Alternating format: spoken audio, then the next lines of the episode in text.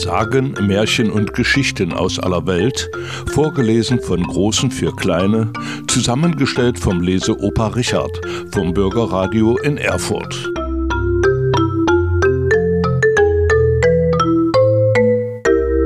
Geschichten aus den Archiven der Fledermaus-Redaktion und von Radio Funkwerk.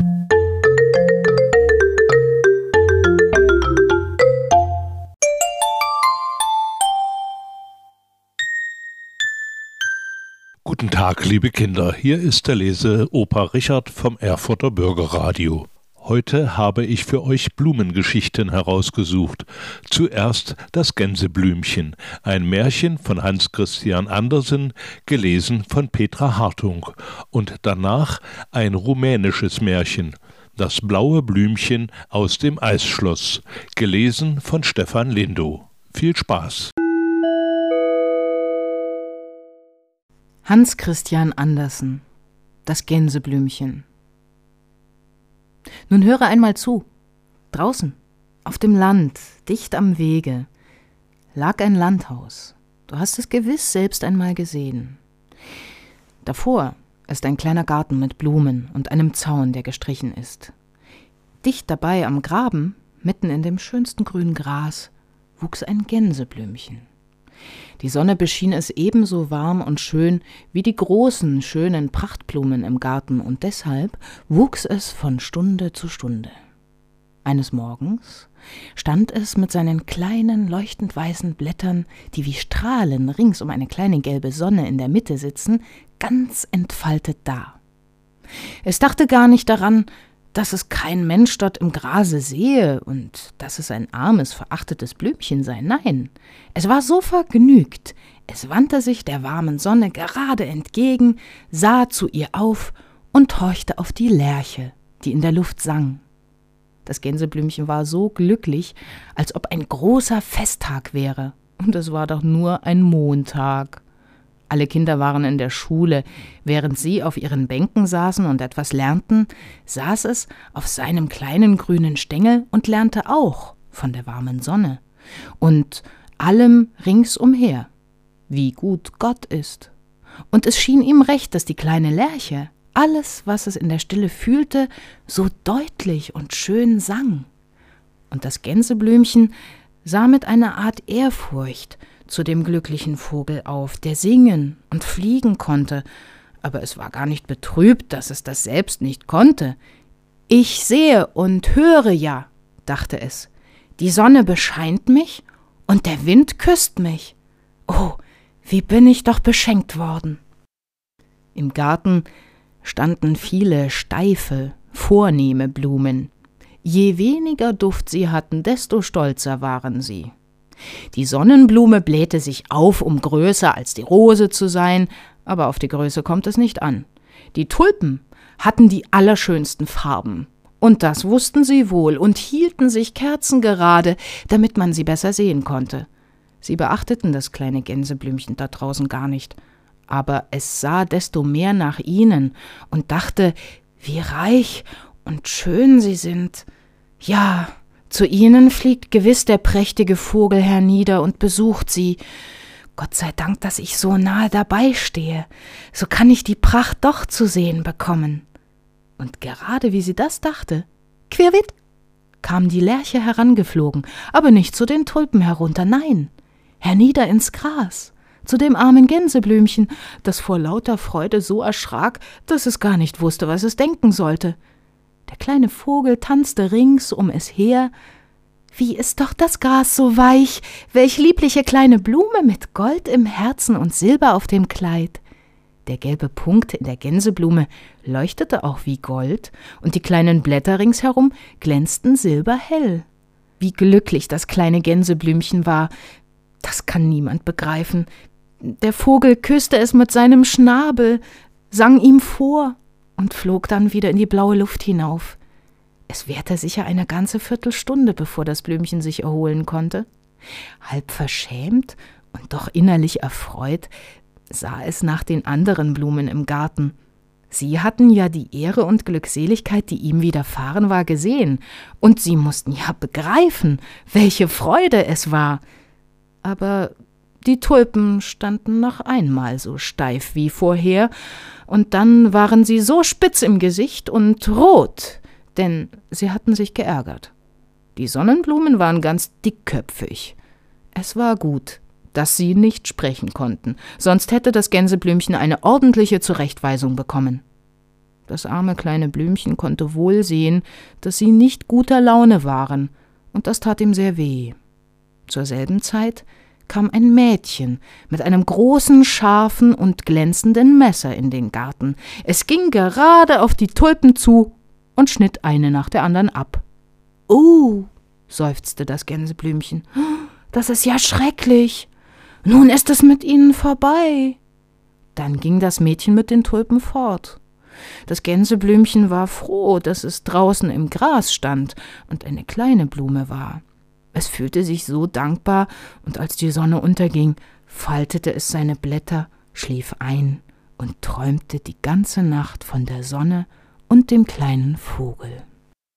Am nächsten Morgen, als die Blume wieder glücklich alle ihre weißen Blätter wie kleine Arme gegen die Luft und gegen das Licht ausstreckte, erkannte es die Stimme des Vogels. Aber es war so traurig, was er sang.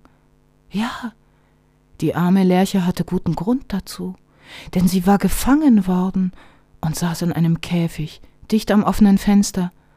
Sie sang vom freien und glücklichen Umherfliegen, sang von dem jungen grünen Korn auf dem Feld und von der herrlichen Reise, die sie mit ihren Flügeln hoch in die Luft hinauf machen konnte.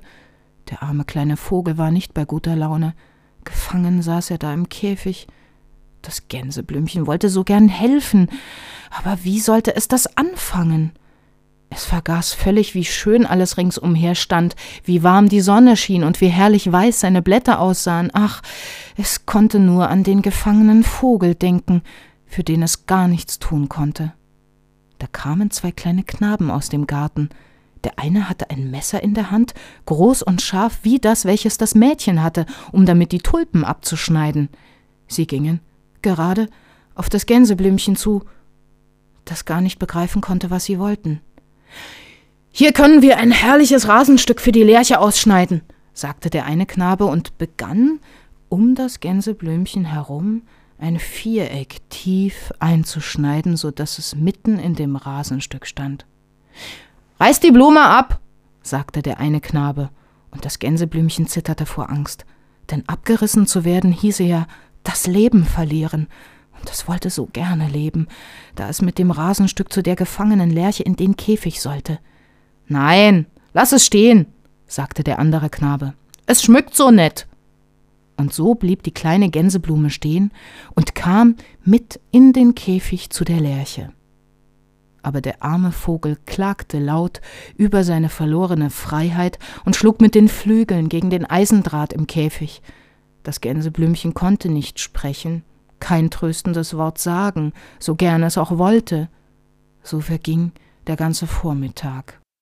Hier ist kein Wasser, sagte die gefangene Lerche.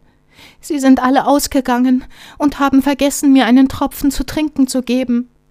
Mein Hals ist trocken und brennt. Es ist Feuer und Frost in mir, und die Luft ist so schwer.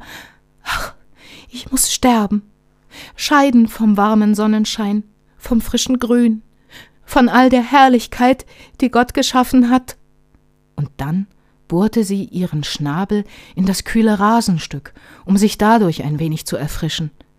Da fielen ihre Augen auf das Gänseblümchen, und der Vogel nickte ihm zu, küsste es mit dem Schnabel und sagte Du musst hier drinnen auch vertrocknen, du arme kleine Blume. Dich und den kleinen Fleck grünen Grases hat man mir für die ganze Welt gegeben, die ich draußen hatte. Jeder kleine Grashalm soll mir ein grüner Baum, jedes deiner weißen Blätter eine duftende Blume sein. Ach, ihr erzählt mir nur, wie viel ich verloren habe. Wer ihn doch trösten könnte, dachte die Gänseblume, aber sie konnte kein Blatt bewegen. Doch der Duft, der den feinen Blättern entströmte, war weit stärker, als man ihn sonst bei dieser Blume findet. Das bemerkte der Vogel auch.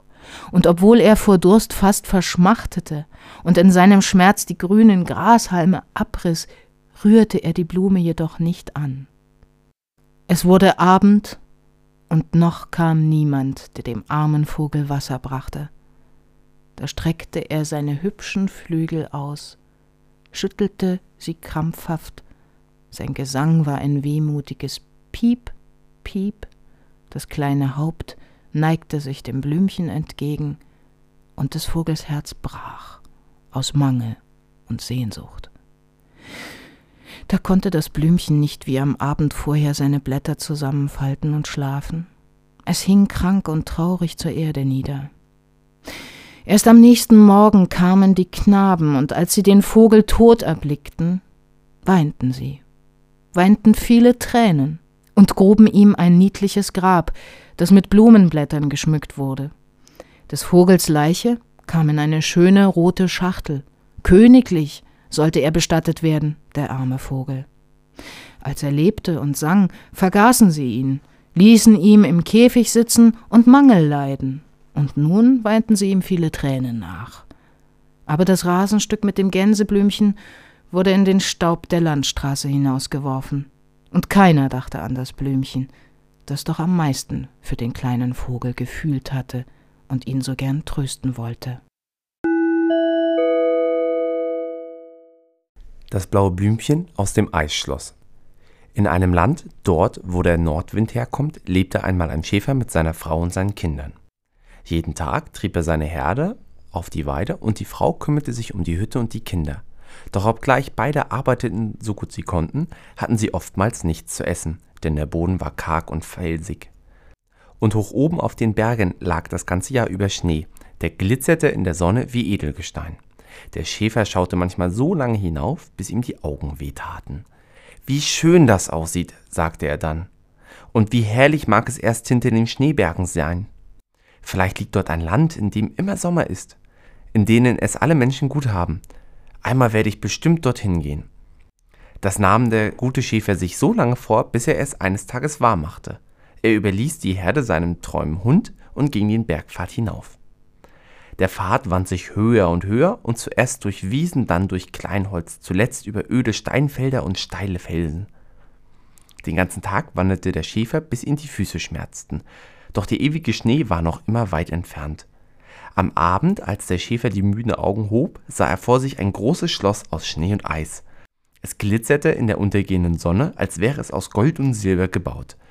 Ein prachtvoll verziertes Tor öffnete sich, von dem ein dunkler Gang ins Innere des Schlosses führte.